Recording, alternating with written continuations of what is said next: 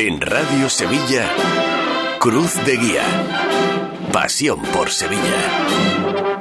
¿Qué tal amigos? Muy buenas noches, bienvenidos a Cruz de Guía este jueves 23 de marzo, 35 programa de la temporada y hoy con reacciones del presidente del Consejo, Francisco Vélez, a la petición que hacía ayer la Organización de Consumidores y Usuarios de Sevilla, OCU. Os recuerdo, pedía al Consejo de Cofradías que se persiga y sancione la reventa de sillas en carrera oficial ante la avalancha de ofertas de reventa a precios exorbitantes.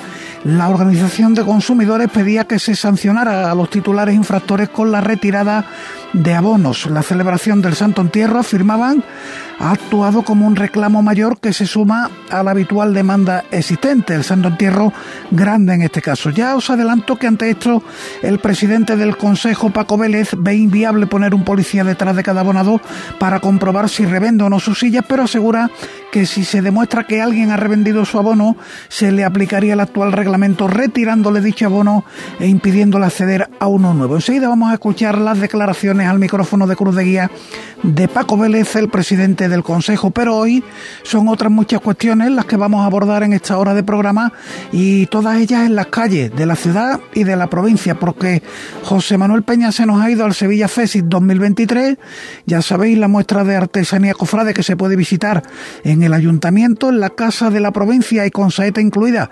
Se ha inaugurado este mediodía una magnífica exposición con 33 rostros del gran poder pintados por el gaditano Antonio Álvarez del Pino, entre los que llama la atención el primero de la serie donde aparece el señor de Sevilla con la policromía con la que Juan de Mesa debió concebirlo en 1620 destacando el tono verdoso de la corona de espinas. Vamos a abrir también nuestra semanal ventana a la provincia de la mano del compañero José Antonio Reina y completaremos, ya que lo dejamos a la mitad, el paseo radiofónico por la muestra fotográfica de Juan Carlos Hervás en el CaixaBank de Calle Sierpe, visitable hasta el miércoles santo y al que podéis eh, llevaros el podcast del programa modo de audioguía. Sin duda la mejor audioguía con las explicaciones del propio Juan Carlos Hervás. A todo esto ya solo quedan 10 días para que sea Domingo de Ramos.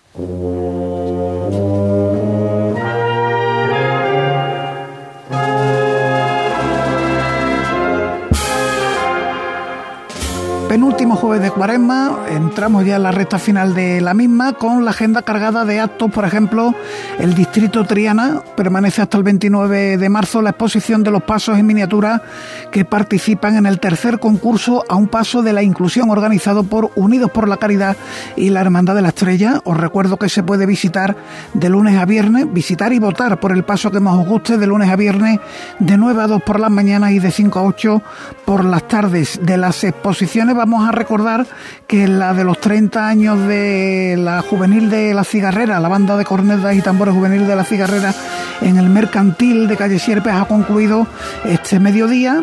Eh, la Macarena en el Hotel Eurostar Torre Sevilla acoge una gala a beneficio de las obras asistenciales de la Cofradía de la Madrugada. El evento cuenta con la actuación de la soprano Ainhoa Arteta, de la también soprano Montserrat Caballe Martí y el barítono Luis Santana durante el cóctel de bienvenida en la terraza del citado centro hotelero del Mirador. Está en veneración el Señor de la Abnegación de San Bernardo. En Santa Clara concluye a esta hora el segundo Congreso de Sanitarios y Hermandades. La parroquia de Santana acoge el pregón de la Semana Santa de Triana a cargo de Antonio Puente Mayor con la intervención de la Banda Municipal de Sevilla. En el Mercantil se ha presentado esta tarde en su sede de calle Sierpes el cartel de Jesús García Osorno y el logo de José Manuel Peña para el Congreso Nacional de Capataces y Que se celebrará el próximo otoño. En la Sagrada Cena tiene lugar el traslado a su paso procesional del Cristo de la Humildad y Paciencia en el Cristo de la Corona, tercera y última sesión del segundo ciclo de conferencias de Cuaresma. Ha comenzado a las 8 de la tarde en el Salón San Clemente de la Parroquia del Sagrario y el tema a tratar es el de los gremios en la collación de Santa María, oficios y vecinos a cargo de la profesora Aurora Ortega. Hoy se coloca el cirio de los donantes en la Sagrada Cena y en la exaltación en Capitanía General desde las siete y media la delegada territorial de Turismo, Cultura y Deporte de la Junta de Andalucía en Sevilla, Minerva Sala, asiste al pregón Pasión y Gloria 2023 que pronuncia la compañera Reyes Calvillo López y del mundo del costal, cuando termine Cruz de Guía podéis eh, visitar, podéis pasar por la mudada del Paso Cristo en Padre Pío, ensayo en las penas de San Vicente, la mudada del misterio de la estrella, muda también San Gonzalo, ensayo del Cristo de los Negritos, ensayo en el Gran Poder, muda del Cristo del Calvario y la muda del Palio de Montserrat. Vamos a recordar ahora las líneas de contacto con Cruz de Guía y nuestras redes sociales. Antes que nada, el correo electrónico cruzdeguía.cadenaser.com. Ahí nos envían un mensaje sin nombre, anónimo, eso sí, dice en primer lugar, felicitaros por el programa Café y muchas gracias, es un rito escucharos en cuaresma, buen rito, y quería hacernos dos preguntas, ¿a partir de qué día y dónde puedo recoger el programa de mano para esta Semana Santa? Pues bien, el programa de mano se va a presentar el próximo miércoles. Ya sabéis que tienen portada. La Virgen de los Dolores del Cerro se va a presentar el miércoles en la gala del elogio de la primavera, la exaltación de la primavera que van a hacer los diseñadores Vittorio y Luquino. Ahí se presenta el programa de mano. Ahí habrá, si han llegado, habrá algunos que se repartirán entre los asistentes y desde esa misma tarde se pueden recoger aquí en la radio, en Radio Sevilla, y si no al día siguiente en un programa especial que volveremos a hacer desde la seta de la Encarnación. Y también nos pregunta si está previsto este año que saquemos una APP para esta Semana Santa como la del año pasado. Correcto, afirmativo.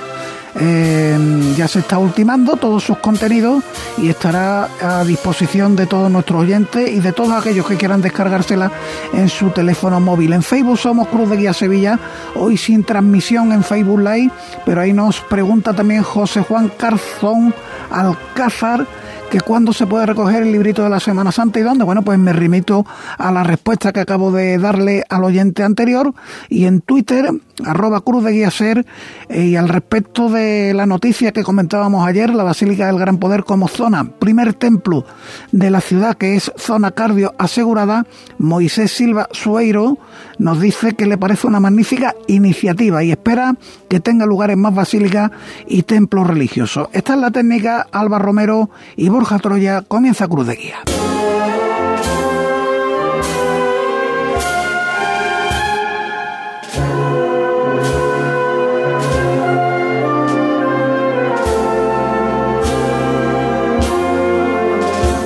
Y para comenzar, las respuestas del presidente del Consejo a la Organización de Consumidores y Usuarios. Fue la noticia del día de ayer, ya sabéis, la OCU, Organización de Consumidores y Usuarios de Sevilla, pedía al Consejo de Cofradía que se persiga y sancione la reventa de sillas en carrera oficial. Hablaba la OCU de avalancha de ofertas de reventa a precios exorbitantes. Pedía que se sancionara a los titulares infractores con la retirada de sus abonos. Y es que la celebración del Santo Entierro Grande ha actuado como un reclamo mayor, decía la Que se suma a la habitual demanda existente. Vamos a recordar, antes de nada, las palabras de José Carlos Cutiño, un extracto de sus palabras anoche en este mismo programa en los micrófonos de Cruz de Guía. Es un escándalo cuando hay 25.000, 30.000 sevillanos todos los años que no pueden acceder a la silla y cuando existe un reglamento que permite la retirada de sillas a quienes, entre comillas, trafiquen con los abonos. Y ante esta petición de la Organización de Consumidores y Usuarios, hoy la respuesta, al mediodía hemos hablado con él, del presidente del Consejo, Paco Vélez, quien atendía al micrófono de nuestro programa. Bueno, del día de ayer tenemos esa petición de la OCU al Consejo. Eh, la OCU se remite al Consejo para que controle la reventa de abonos de sillas para la Semana Santa. ¿Qué tiene que decir al respecto el presidente? Bueno, yo creo que esto es desconocimiento de estas manifestaciones, porque eh, los abonos, como bien he sabido en Sevilla y, más allá, eh, está más del 95% abonado. Nosotros facilitamos a los abonos, a los, a los, a abonados, para la redundancia, que, acreditan eh, que tienen ese carácter. Lo que después haga cada abonado, o en su casa, o eso es algo que nosotros no podemos controlar. No podemos ponerle un policía detrás a cada, a cada abonado o a cada persona que adquiere una silla. Esto yo entiendo que esto como ocurre en el fútbol, en los toros, en los grandes espectáculos, esto es competencia de la administración. O sea, nosotros no tenemos por qué perseguir al abonado, ni además tampoco tenemos capacidad para ello. Mm, la culpa de, de la herramienta no es nuestra, la culpa es del que revende. Y bueno, por supuesto está clarísimo que si en el momento que sorprendamos o que tengamos noticia de que alguien revende, lo que sí está claro es que pierde eh, el abono y la capacidad para obtenerlo eh, para siempre. Lo que pasa es que mm, es muy difícil. Nadie va a delatar a nadie y la gente, bueno, pues hay un, negocio sumergido. Me da la impresión por lo que estoy viendo por ahí y lo que me están comentando, pero que nosotros no tenemos por qué perseguir a nadie. Lo que sí queda claro que si la administración tomara cartas en el asunto, investigara y comprobara que efectivamente hay quien revende el abono, eh, desde el Consejo, si se llevaría a cabo el reglamento, se aplicaría el reglamento a tabla. Por supuesto, en el momento que podamos acreditar a un abonado o a una persona que quiere una, una entrada y que la ha revendido, pueden tener la completa seguridad que esa persona no va a tener más abono esta persona pierde todos los derechos, que además está expresamente establecido en, el reglamento. O sea, lo quitaríamos. ¿Y qué nos gustaría más que acabar con esto? Hay muchos sevillanos que quieren tener, y muchos cofrades que quieren tener una localidad. Y me parece penoso que alguien esté haciendo un negocio con ellos. Inviable, por tanto, según Paco Vélez, poner un policía detrás de cada abonado para comprobar si revende o no su silla, pero asegura que si se demuestra que alguien ha revendido su abono, se le aplicará el actual reglamento retirándole dicho abono e impidiéndole acceder a uno nuevo. Ojalá no haya que llegar a ninguno de estos casos, fundamentalmente porque nadie tenga la tentativa de revender su abono, aunque bueno, eh, sabemos que es algo que está ahí, algo que existe y al que se le pille, bueno, pues va a perder su abono como ha avisado el presidente. Dejamos ahí el tema de apertura del Cruz de Guía de esta noche. Nos vamos ahora con el compañero José Manuel Peña a la calle, concretamente a la exposición Sevilla Fesit en el ayuntamiento.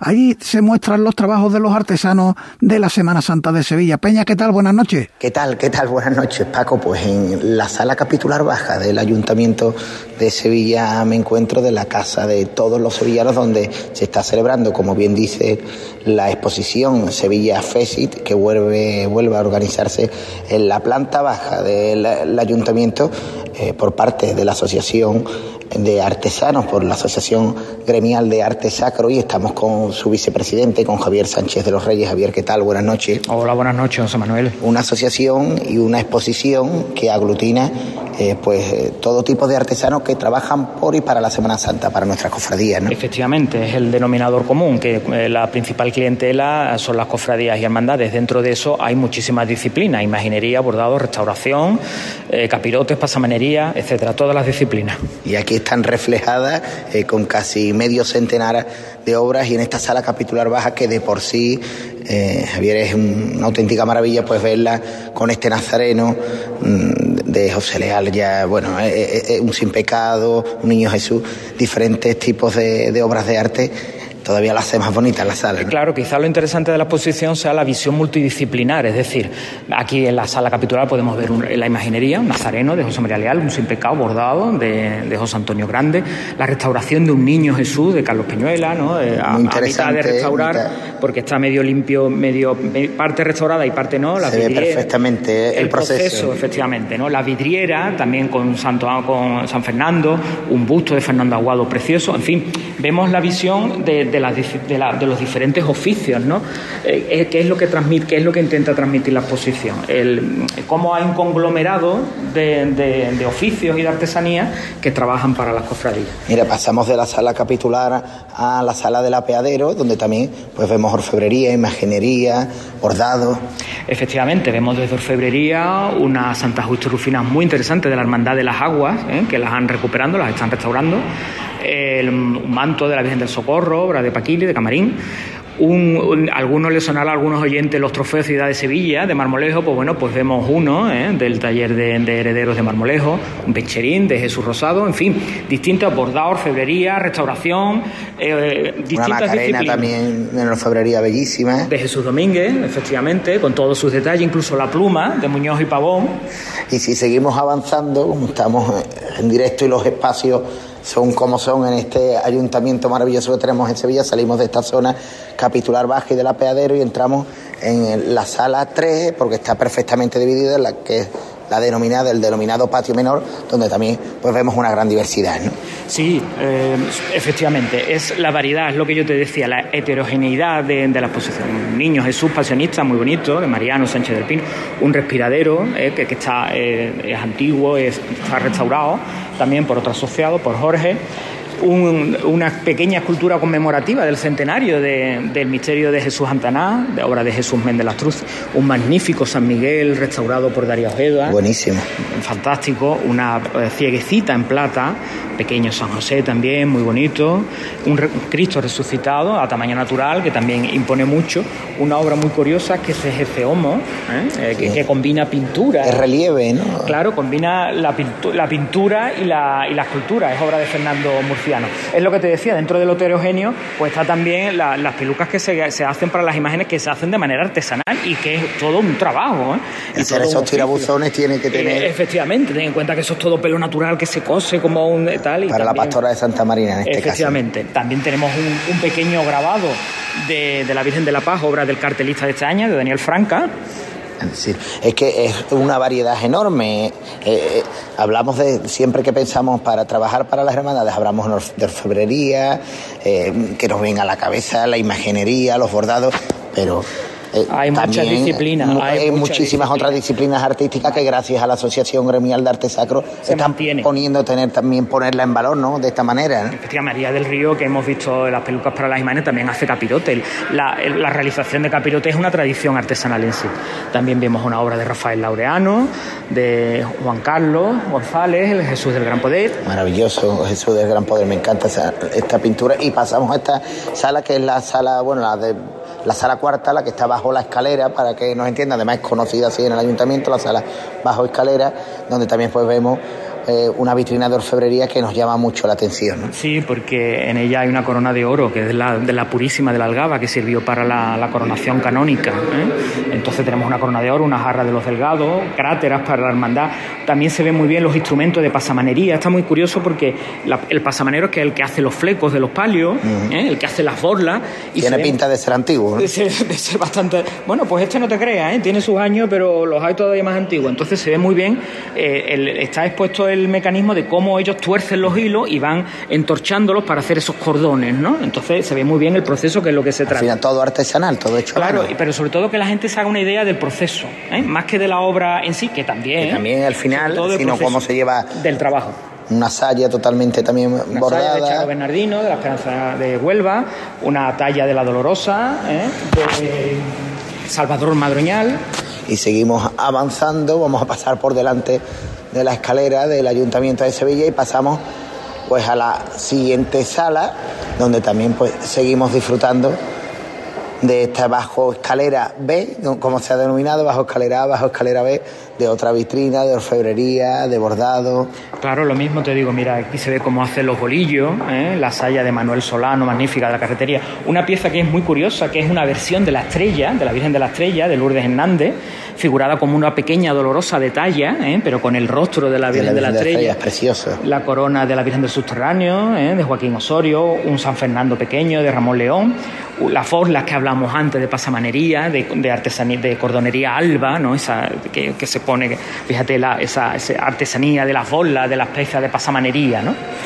Y pasaríamos al patio mayor del bajo, de la planta baja de nuestro ayuntamiento y aquí pues sería el final de estas casi 50 obras eh, que verdaderamente son para fijarnos detalles, aunque lo estamos haciendo a grosso modo, fijarnos detalles tras detalles, porque es una auténtica maravilla. Pues sí, mira, aquí tenemos el, un sin pecado de Caro, magnífico, con una pintura de Jesús Méndez Arén una Divina Pastora de Buiza, muy interesante, ¿eh? que la está restaurando Laura Pérez Meléndez. ¿eh? También se ve ese proceso, ese ¿no? de proceso de medio limpieza para que la gente calibre lo, delicado, ¿no? También vemos también procesos de, restauración, en pintura, no solamente en imaginería. Aquí también está Sergio Guzmán, que ha puesto una parte del fleco que él hizo para el palio de la Macarena. Cuando se restauró el palio, se pasó, Sergio hizo el fleco y los cordones. Los cordones. El ejemplo es perfecto para... Efectivamente, ha puesto una fotografía y ha puesto una muestra, digamos, del fleco que él hizo para el palio de la Macarena, ¿no? Tenemos esta dolorosa de Enrique Calero también aquí presidiendo. Otra señora que también hace este, tema de los postizos para las imágenes, ¿no? las pelucas, en este caso es Pilar. ¿eh? Tenemos también a Enrique González, quien no conoce a Enrique González, que ha hecho tantas parihuelas y tanta carpintería. Francis Verdugo con una cartela barroca con las tallas también en madera nos interesa que se vea la madera. ¿eh? ¿De dónde ha salido el bruto para, para tener eh, para, luego, para, para llegar después al dorado? Efectivamente, luego al lado precisamente tenemos otra cartela dorada ¿eh? de arte sacro caballero ¿eh? para que se vea el proceso. Un manto de la Virgen del Valme, de dos hermanas, una dolorosa de Miñarro también en barro, muy interesante porque se puede ver cómo se modela el barro, ¿no? Otro crucificado también restaurado, una vela rizada que también, es artesanía para la hermandad. artesanía para las hermandades. Un cuadro también de Manuel Peña, fantástico, con Jesús del Gran Poder, con ese estilo suyo tan detallista. Y finalmente la obra de un servidor, que es el diseño de, el diseño de la orfebrería del palio del Cristo de Burgos de Sevilla. Porque en tu caso, tú que eres diseñador, también tenéis que estar presentes, porque los diseñadores también sois parte fundamental de nuestra Semana Santa, de nuestras cofradías. Claro, lo que pasa es que digamos que los diseñadores diseñadores somos como algo transversal, tocamos a todas las disciplinas, ¿no? De hecho hay muchas piezas que has visto que están diseñadas por mí, entonces es como algo que toca la disciplina, pero bueno, no dejamos de ser del gremio en el sentido que trabajamos para las cofradías. Bueno, hasta el domingo de resurrección, Sevilla Fesi, aquí en la planta baja del ayuntamiento, horarios. Pues eh, por la mañana y por la mañana creo que recordar que está hasta la una y media y por la tarde habrá hasta las cuatro y media, de cuatro y media a nueve de la noche. Bueno, pues hay que pasar, como decimos, hasta el próximo domingo de resurrección, Sevilla Fesit. La verdad es que es una forma ¿no? de poner en valor lo que se hace en Sevilla para el mundo entero, para nuestra Semana Santa, pero para la de cualquier rincón de la tierra, porque aquí aunque no queramos ser ombliguistas, pues tenemos a los mejores artesanos y aquí estamos con el vicepresidente de ellos. Muchísimas gracias y enhorabuena, y enhorabuena, Javier Sánchez de los Reyes. Gracias a vosotros, buenas noches.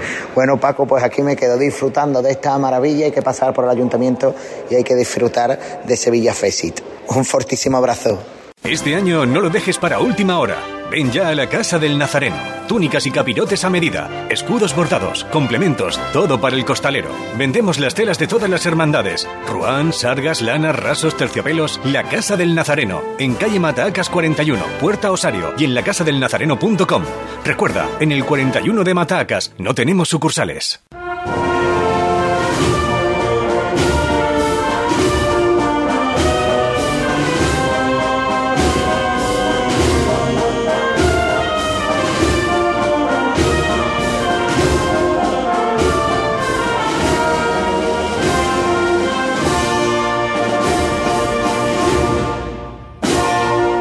Tras pasar por el ayuntamiento de la mano de nuestro compañero José Manuel Peña, ahora nos vamos a detener en la Casa de la Provincia, en la Plaza del Triunfo. Allí se ha inaugurado este mediodía la exposición titulada Gran Poder, el rostro de Jesús, en la que el pintor gaditano Antonio Álvarez del Pino incluye 33 cuadros sobre el Señor de Sevilla, narrando de forma gráfica y pictórica el paso del tiempo impreso en su rostro y su cabeza desde la policromía con la que debió concebirlo Juan de Mesa en 1620, destaca el tono verdoso de la corona de espina, al momento actual del Señor del Gran Poder, tras la última restauración del año 2006 de los hermanos Cruzelí e Isabel Poza, pasando por los años en que el Señor de Sevilla se le apodó como el fisquero de San Lorenzo por el ennegrecimiento de la talla. Vamos a escuchar al artista Antonio Álvarez del Pino en principio. Hoy es uno de los días más importantes, el más importante de mi carrera pictórica en los últimos años y uno de los más importantes de mi vida como persona, por muchos motivos. Y precisamente hoy tengo cinco minutos para hablar, precisamente, a ver si me da tiempo de explicarlo todo rapidito. Precisamente hoy no quiero dejar pasar la invocación a la memoria de mis padres. Permitidmelo un minutito nada más a mi padre, que murió muy joven, hace muchos años, y no le dio tiempo a ver nada de esto, pero que le dio tiempo a enseñarme los dos elementos fundamentales que conforman la exposición que vais a ver hoy. Uno es el Señor del Gran Poder, que me llevó a la Basílica para verlo por primera vez de su mano. Y segundo, la puerta de la Facultad de Bellas Artes de Sevilla en la calle La Araña, con una frase, si quieres ser artista, yo prefiero que seas músico, pero si quieres ser pintor, tienes que venir aquí, aquí te tienes que formar. Tendría yo nueve años aproximadamente, diez años después entré por esa puerta, él ya no estaba vivo para verlo, pero está hoy. Y mi madre, que conoció los primeros cuadros de esta serie y no ha llegado a ver los últimos, y parte, parte, desvelo un pequeño secreto, parte de la exposición, casi la mitad, la recorren los días últimos de su enfermedad y de su muerte, Jorge Luis Borges decía que las experiencias vitales para un artista son arcilla para su obra. Todo sirve para la obra, las experiencias buenas y las malas. Entonces quizás con el tiempo, con el paso de los días, con la perspectiva, he observado que quizás en, los rostros del Señor de estos 33, la parte que coincidió con sus últimos días quizás son los, más fuertes, los más potentes, donde yo le he traspasado ese dolor que yo sentía, con lo cual la exposición prácticamente es de ella, porque recorre, ella la atraviesa de todas formas, la exposición. Y ya para terminar, una pequeña reflexión después de los agradecimientos a la Casa de la Provincia, al personal técnico, a mi comisario, a don José Joaquín León de la Academia Hispanoamericana de Ciencia, Arte y Letras, que es otro, él ha sido otro lujo añadido a todos, a que estéis aquí, a que la exposición haya llegado aquí, a que sea la fecha que la que es. Todo ha sido un lujo impresionante, todo ha sido muy mágico pero él, tengo que decirlo, sé que no le gusta, 20 segundos para ti. La exposición, cuadros aparte, tiene su espíritu, tiene su gusto, tiene su profesionalidad, tiene su rigor excesivo, tiene sus llamadas, tiene su preocupación y tiene su atención al detalle más mínimo. Si la exposición es una exposición cuidada en fondo, forma y detalle, es gracias a él. Así que gracias a mi comisario, que ha sido el comisario. Una reflexión última y acabo ya. El Señor de Sevilla es el Cristo de Europa. Es el Cristo de Europa, sin lugar a dudas. Y esta exposición, yo no os quiero explicar nada a priori. ¿Por qué? Porque yo estoy convencido de que el público, el espectador, es artista también. No solo quien lo hace, sino quien lo mira. Entonces yo quiero que mis cuadros tengan vuestra primera mirada limpia, sin, el condicionamiento de mis explicaciones, que os pueden llevar a verla desde mi perspectiva. Quiero que lo veáis desde vuestra perspectiva. Quiero que estos dos últimos años de trabajo reciban vuestras miradas y que pongáis en ellos de vuestra parte. Porque no solo artista, eso es una cosa que los pintores nos tenemos que dar cuenta y tener claro desde el principio. No solo es artista el que lo hace, sino el que lo recibe. Porque también pone de su parte. Pone su sensibilidad, pone su nivel cultural, pone su experiencia con el Señor, pone su experiencia con la pintura. Con lo cual yo aquí a priori no os voy a explicar nada, os lo voy a explicar todo a posteriori, para respetar vuestra mirada y vuestra visión. Termino ya dando las gracias a todos y diciendo que versionar 33 cabezas del Señor a los que tenemos fe, porque la exposición tiene varios elementos, por lo menos en mí, y uno de ellos es el tratamiento hacia un icono universal de la fe, una máquina de crear devoción. El Señor de Sevilla es una máquina de crear devoción. Yo lo que he querido modestiamente es que sea también una máquina de reflexión artística de cómo un pintor contemporáneo puede dialogar con una imagen de 450 años, cómo un artista del siglo XXI puede dialogar con un artista del siglo XVII en el que junto con Velázquez, con Giacometti, con Morandi, pienso casi todo junto con Martínez Montañés, su gran maestro, el, el tres veces grande, como Hermes Trimegisto. Reflexiono y pienso en ellos todos los días, como si fueran familiares. Juan de Mesa es casi un familiar mío, porque pienso en él todos los días, en su potencia, en su genio, en su misterio, y que es uno, sin duda alguna, uno de los grandes espíritus de Europa, como Mozart y como Pascal. Espero que me haya perdonado la osadía de reinterpretar a mi manera su tótem, su gran creación, y espero que sea del gusto de todos ustedes cuando dentro que ha anunciado el comisario hagamos la visita guiada, os explicaremos todo lo que queráis y mucho más. Está a la venta un catálogo al precio de 12 euros que merece muy mucho la pena por esas explicaciones de las que hablaba el propio Antonio Álvarez del Pino y del que me quedo con esa definición que ha hecho el artista del gran poder como el Señor de Europa. Gran poder, el rostro de Jesús, se titula esta exposición que recoge, como digo, 33 cuadros de Antonio Álvarez del Pino que divide la muestra en tres secciones para narrar ese paso del tiempo sobre una imagen devocional que es también un icono del arte universal. Si situándola en contextos clásicos y también en contextos contemporáneos. Se va a poder visitar esta exposición en la Sala Murube de la Casa de la Provincia de la Diputación, en la Plaza del Triunfo número uno, desde el día de hoy y hasta el 30 de abril, de martes a sábado de 10 a 2 de la tarde y de 6 a 9 de la noche. Repito, de martes a sábado de 10 a 2 por las mañanas, de 6 a 9 por las noches. Los domingos y festivos de 10 de la mañana a 2 de la tarde, solo horario de mañana, y los lunes permanecerá cerrada la exposición.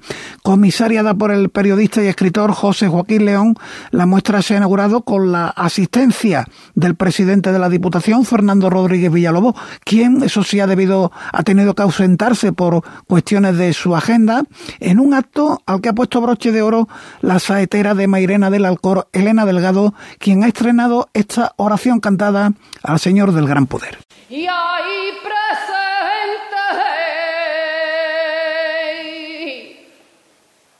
Y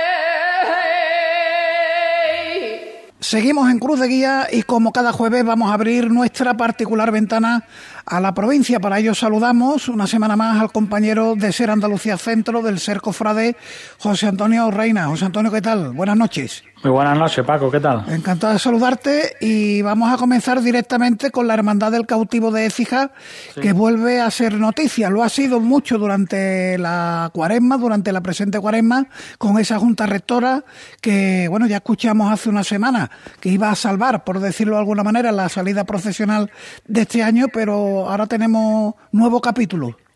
Sí, ya contamos también que, esta junta rectora que entró, que en principio dijo que no podía salir por la situación económica que tenía, después dijo que sí, que salían porque se había revertido esta situación y pues ahora ha sido el ex hermano mayor, José Manuel Corrales, el que eh, compareció hace unos días en rueda de prensa para, para decir, para desmentir que esta situación económica fuese tan mala como para no poder salir. Acusaba además a la actual Junta Rectora de engañar al pueblo de Écija al anunciar en un principio que no podían salir y ahora dicen que da marcha atrás en su decisión. Este ex hermano mayor, Corrales, ha salido al paso además de las acusaciones hacia la gestión de su Junta de Gobierno, eh, que dimitió, como has dicho, el pasado diciembre, tomándose esta Junta Rectora, y además acusa al párroco de ser responsable de haber sido esta hermandad intervenida por el arzobispado. Vamos a escuchar las palabras de José Manuel Corrales. Por lo tanto,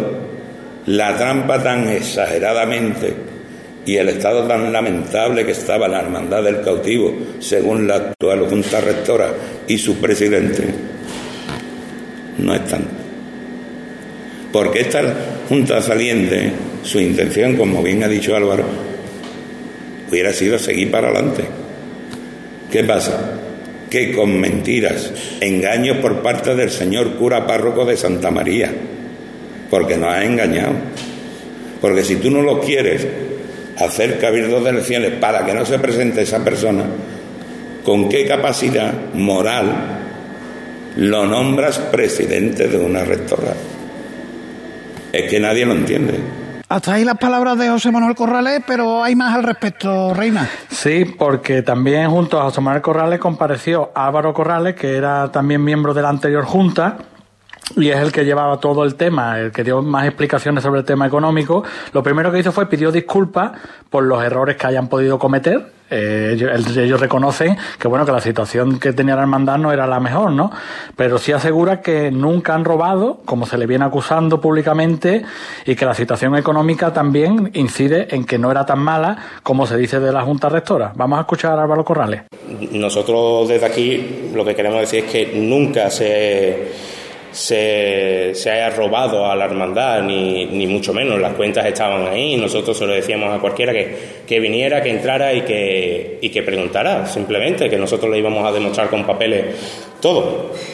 Nosotros hemos visto cómo se ha engañado al pueblo diciendo que no se podía salir, cuando con los ingresos que, que hemos demostrado sí se podía salir perfectamente que la deuda de la hermandad era muy grande. Ellos públicamente no han sabido dar cifras reales de, la deuda y cuando dieron unas cifras estimadas no llegaba ni a 29.000 euros de los 40.000 que decían primeramente. Y después cuando dijeron que sí podían salir y uno de vuestros compañeros también preguntó que cuáles eran esos ingresos que habían obtenido para poder salir y solventar la deuda no supieron decir cifras.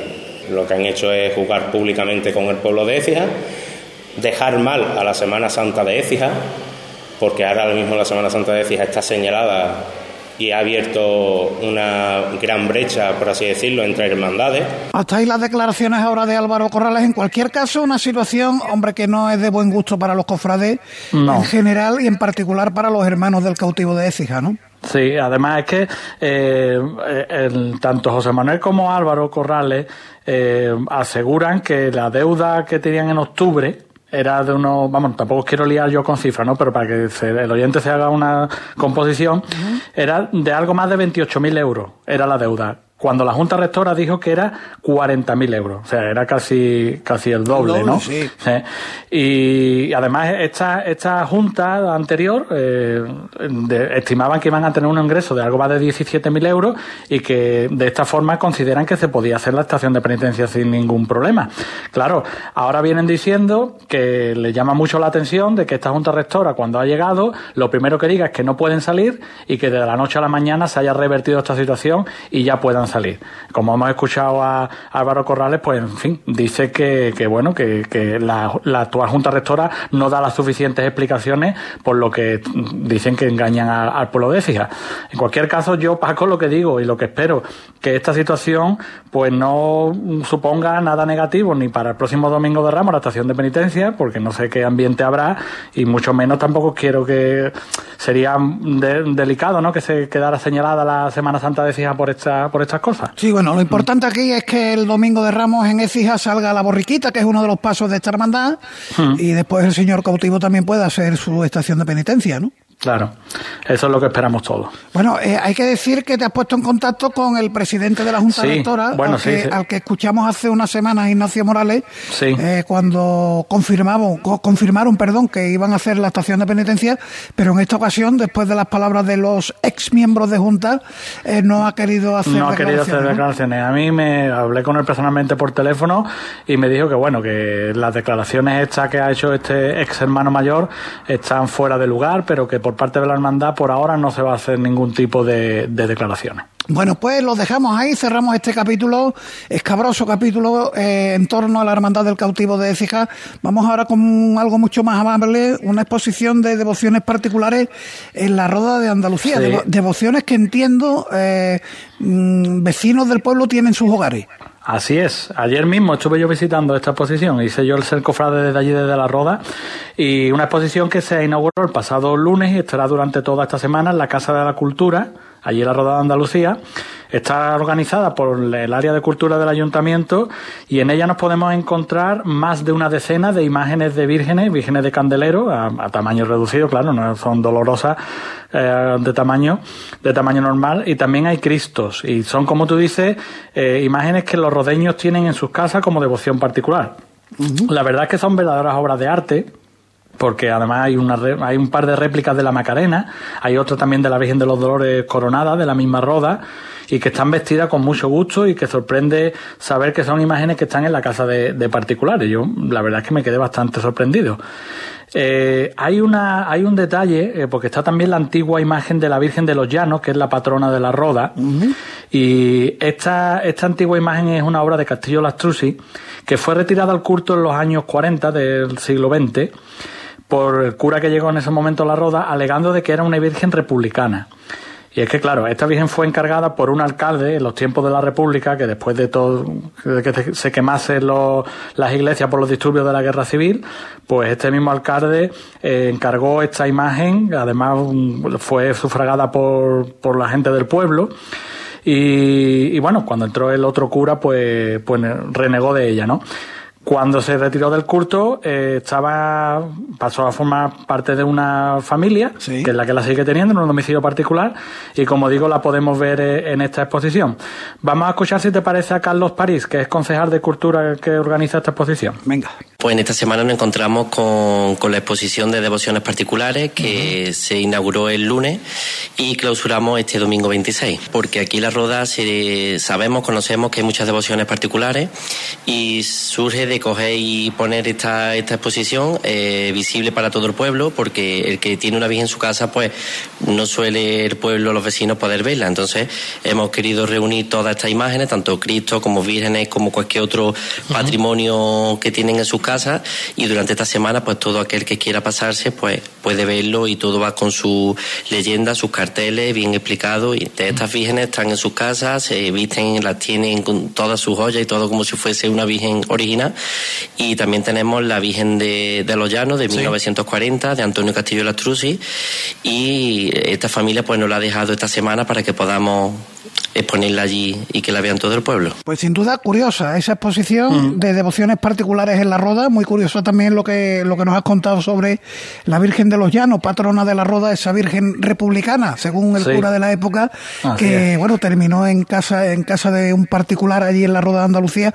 ¿Hasta qué día se puede visitar esta exposición? Hasta el próximo domingo. Está toda esta semana. O sea, hasta el domingo de pasión, ¿no? El domingo de pasión. Perfecto. Bueno, domingo de pasión donde ya vamos a tener las primeras procesiones en la comarca. Pasado mañana sábado es el día de la Encarnación y precisamente la Virgen de la Encarnación procesiona en Osuna en Osuna, ya como contamos, eh, esta agrupación parroquial que ha sido elegida como hermandad tiene como costumbre sacar a su Virgen Dolorosa bajo palio, la Virgen de la Encarnación.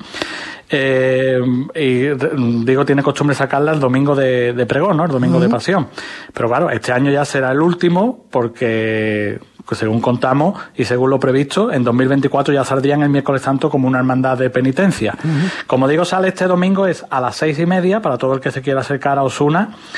Eh, por el barrio de Fátima a las seis y media sale, pero antes, mañana viernes, tendrá lugar el Vía Crucis con el otro titular de esta hermandad, que es el Señor de la Salud, presentado al pueblo y el Via Crucis será a partir de las 8 de la tarde, también saliendo de allí de la iglesia de, de Fátima. Bueno, pues cita obligada, bien mañana viernes 8 de la tarde, el Via Crucis del Señor de la Salud, presentado al pueblo, bien el domingo a partir de las seis y media, como nos está contando José Antonio Reina, la salida procesional de la Virgen de la Encarnación. Pero como no solo de procesiones vive el hombre, también nos cuentas algo de saetas. El certamen de saetas Carmen Torre, que es tradicional ya en Osuna, llega este año a su 36 edición. Y este año pues trae, como siempre acostumbra este, la organización de la Hermandad de la Vera Cruz, por cierto, que es la que organiza este certamen de saeta, trae a cantadores de primer nivel, como Rubito Hijo de la Puebla de Cazalla, María Ángeles Cruzado de Moguer, la gaditana Marta Sevillano, Manuel Cuevas Hijo, que es de Osuna, y la joven Revelación, que es Reyes Carrasco, que es de Los Palacios. Oye, ¿y no va Raúl Montesino? ¿Qué pedazo de saeta me mandaste el otro día? Bueno. Del cantador morisco, es de la Puebla de Cazalla. Hmm. Eh, la colocación el, la colocación en el paso procesional del Cristo de la Salud de San Bernardo. La, la, pusimos, la compartimos con nuestro oyente en Cruz de Guía, como hmm. canta saeta ese hombre. ¿eh? Raúl, ya te comenté en su día que es un cantador que lleva toda su vida cantando, pero que en los últimos años está abriéndose hueco y la verdad es que canta muy, muy bien. Tiene previsto cantarle precisamente al Cristo de San Bernardo este miércoles santo, y en su salida. Bueno, pues allí estarán los micrófonos de Radio Sevilla y de Cruz de Guía para contarlo. Y terminamos con un avance de los pregones de este fin de semana, aunque hay que decir que José Antonio Reina este año va a estar en el pregón de Sevilla. Te tenemos en el equipo que estaremos allí en el Teatro de la Maestranza, José Antonio. Muy bien, yo encantado, encantado de estar allí. Eh, para vivir el pregón del amigo Enrique Casella, pero son muchas las localidades que celebran pregones. Claro, este domingo, domingo de pregón, tradicionalmente en la mayoría de, de las localidades donde tienen costumbre de, hacer pregón, por un lado está Osuna a las doce y media del mediodía, que será la colegiata, este año es a cargo de Eduardo Rodríguez, que es hermano de la PAC de Osuna, entre otras hermandades, cofrade también muy reconocido en este pueblo. En Estepa el pregón será a la una de la tarde desde la iglesia Santa María la Mayor a cargo de Joaquín Jesús Fernández, que es hermano de Paz y Caridad. Y en las rodas de Andalucía la pregonera es eh, Lorena Aguilar, que además será presentada por su padre, José Manuel Aguilar, el, también, eh, como decimos este domingo, a partir de las 12 en la eh, Plaza de Abastos. Qué bonito, ¿no? Que un padre tenga la ocasión de presentar a su hija pregonera. Sí, además tuve la oportunidad de estar hablando con ellos ayer en, mi programa en el Cerco Frade y la verdad que se le ve a los dos muy ilusionados. Eh, es decir, que tanto el padre como la hija no tienen ninguna experiencia de, pregones, no es decir que sean que el hombre haya pregonado antes y por eso ella quiere que, le presente, no, no, ni mucho menos, sino que, que ella ha elegido que su padre sea pregonero la verdad que, será, que será bonito. Sí, y, en Herrera no hay pregón, pero sí hay una saltación de la Semana Santa que está organizada por las gestores de hermandades, que será en la iglesia de Santiago el Mayor a partir de las una y cuarto este domingo. Bueno, pues todo eso en la provincia, en la capital, ya saben nuestros oyentes, desde las once y media, eh, programa especial, edición especial de Cruz de Guía con el pregón de la Semana Santa que ofrecerá Enrique Casella y allí estaremos, como digo, para contarlo. José Antonio, nos vemos, nada, nos vemos el domingo, ¿no? Muy bien, el domingo nos vemos allí en el Teatro Maestranza. Venga, un fuerte abrazo. Gracias, hasta luego. La cuaresma es época de bacalao y bacalao se escribe con B, con B de Barea. Entra en barea.com y localiza tu punto de venta más cercano. Barea, el bacalao de Sevilla.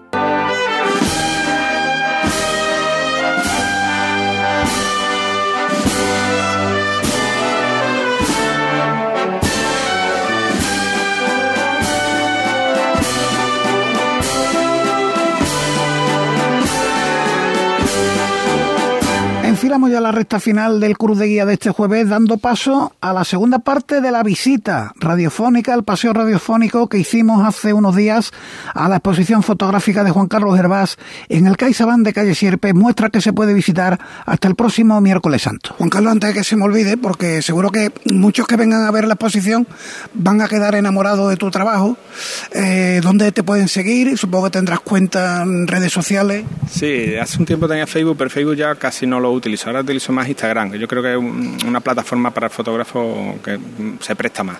Entonces tengo dos cuentas, una de fotografía general, que es JC Herbás, como mis iniciales, y el apellido 70, que es año de nacimiento, JCRB 70, para el, la fotografía general. Y para la fotografía cofrade, una que se llama fotocofrade-j Cervas con cualquiera de las dos pues pueden ver las fotos que yo suelo publicar. Herbás con H y con V. Herbás con H y con V. Paseo interior por el, el patio interior, por el interior de este patio de CaixaBank y empezamos nada más y nada menos que el gran poder. El señor de Sevilla. Pues esta fotografía, justo después de ver las de fuera, y empezamos por esta, es un poco rompedora en el sentido de que marca una trayectoria, mi trayectoria y la de muchos fotógrafos. Que empezamos todos con el trípode, haciendo fotos, digamos, técnicamente perfectas, enmarcadas, carteleras, vamos a ver para que lo entienda la audiencia, carteleras. Y todos empezábamos haciendo eso. ¿Complejidad de eso? Bueno, pues que hay que esperar que el paso esté parado porque es la larga exposición, por eso llevamos el trípode, no se puede hacer movimiento y después te resta la posibilidad de hacer este tipo de fotos que hemos visto que son de detalle. Tú no puedes estar con el trípode y haciendo. Entonces esa es la evolución que vamos a ver en mi, en mi obra primero estas fotos, que no, no, de hecho está aquí, no estoy denostando ese tipo de fotos, simplemente que hay una evolución, eh, yo y de muchos fotógrafos. También eh, influye el avance técnico. Antes pues no se podía hacer fotografía de noche a pulso o difícilmente y ahora cada vez pues el rango dinámico de, de las cámaras va siendo mejor, la cantidad de ruido cuando con ISOs alto también va siendo mejorado y entonces se presta a hacer otro tipo de fotos. Entonces renunciar a ese tipo de fotos por seguir haciendo este tipo así más cartelera, pues bueno, pues siempre está ahí la lucha, la dicotomía, ¿no? Pero seguimos con esto. Eh, tiene mucho de penitencia lo vuestro, porque cargáis con cámara, con trípode, con banquito, y tú este año lo tienes complicado, estás recién salido de un accidente. Sí, este año va, va, a ser complicado, va a ser complicado porque tengo un accidente y varias fracturas, algunas todavía abiertas, y el traumatólogo que me conoce, que sabe que hago fotos, me ha dicho que este año de bulla y escalerita nada, y entonces le digo, bueno, entonces Sevilla, que no me tengo que ir de Sevilla porque si no, y estoy, estoy haciendo alguna gestión con alguna hermandad, con la posibilidad de hacer eh, algún reportaje desde dentro y no hay tiempo para más. Si acaso recordamos algunas noticias, por ejemplo, la Hermandad del Cerro del Águila ya ha concretado qué tramo de su recorrido va a ser sin música para atender las necesidades de las personas que presentan trastornos del espectro autista, entre las que se encuentran las personas con síndrome de Asperger y que tienen muy alta sensibilidad a estímulos sensoriales de diferentes tipos. Esta hipersensibilidad conlleva que determinados estímulos que normalmente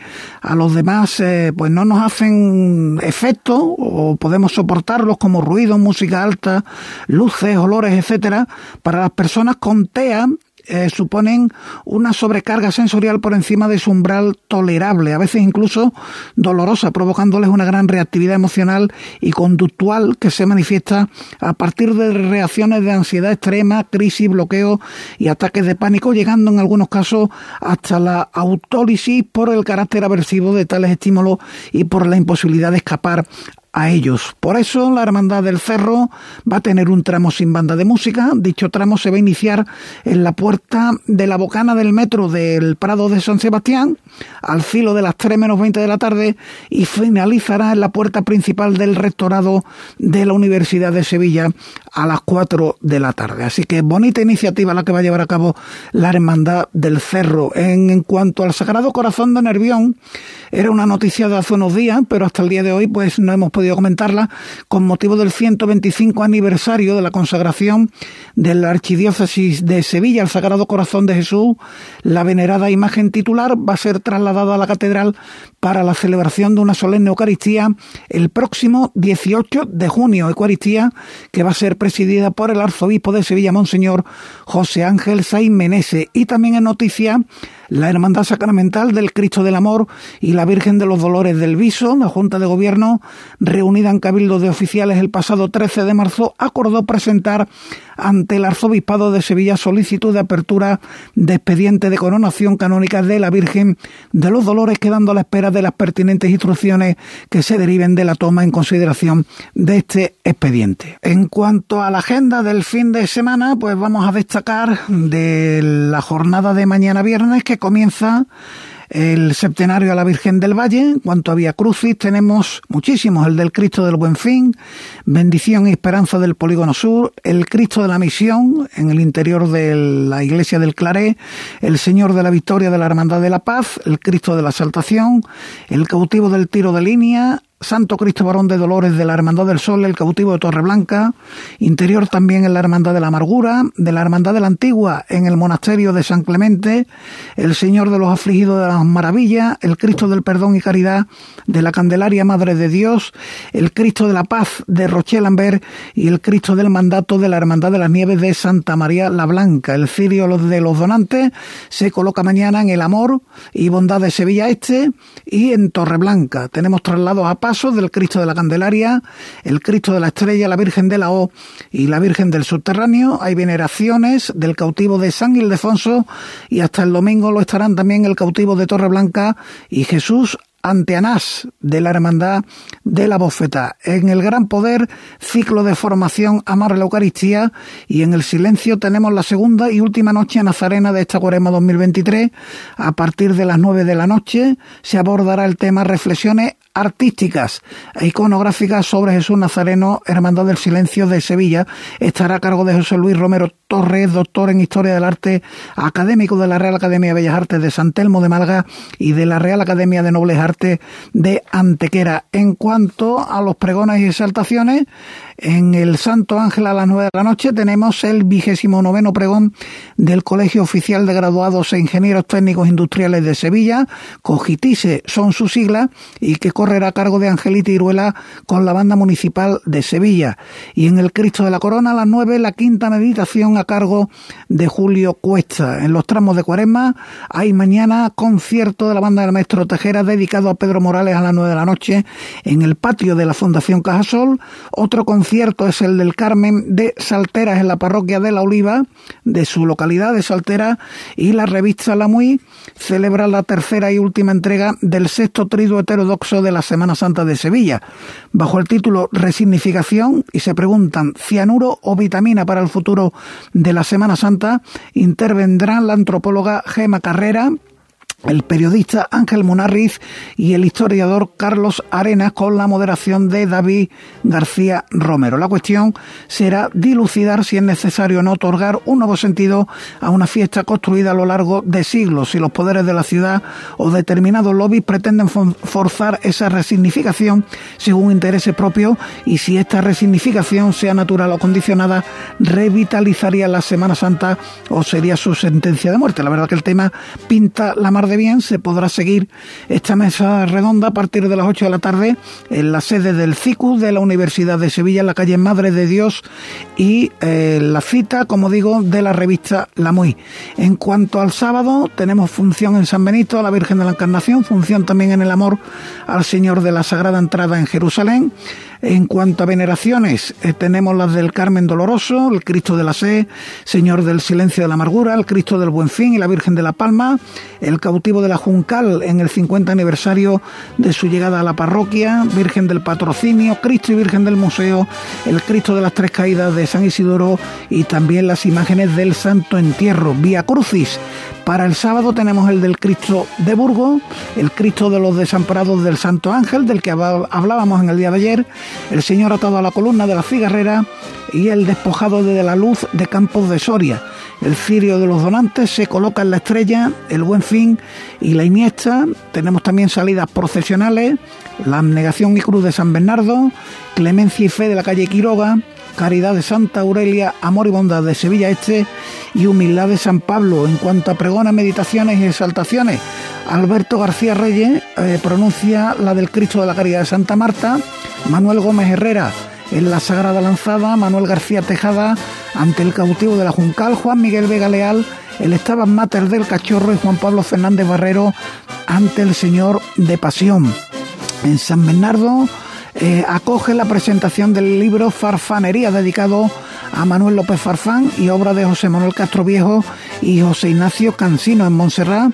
Tendrá lugar en la presentación del paño de la Santa Mujer Verónica, obra de José Cabrera Lazo de la Vega. Hay presentación del disco de la agrupación musical Santa Cecilia a las 12 en el Teatro Pate y después por la noche ofrecen un concierto a las 9 en San Román.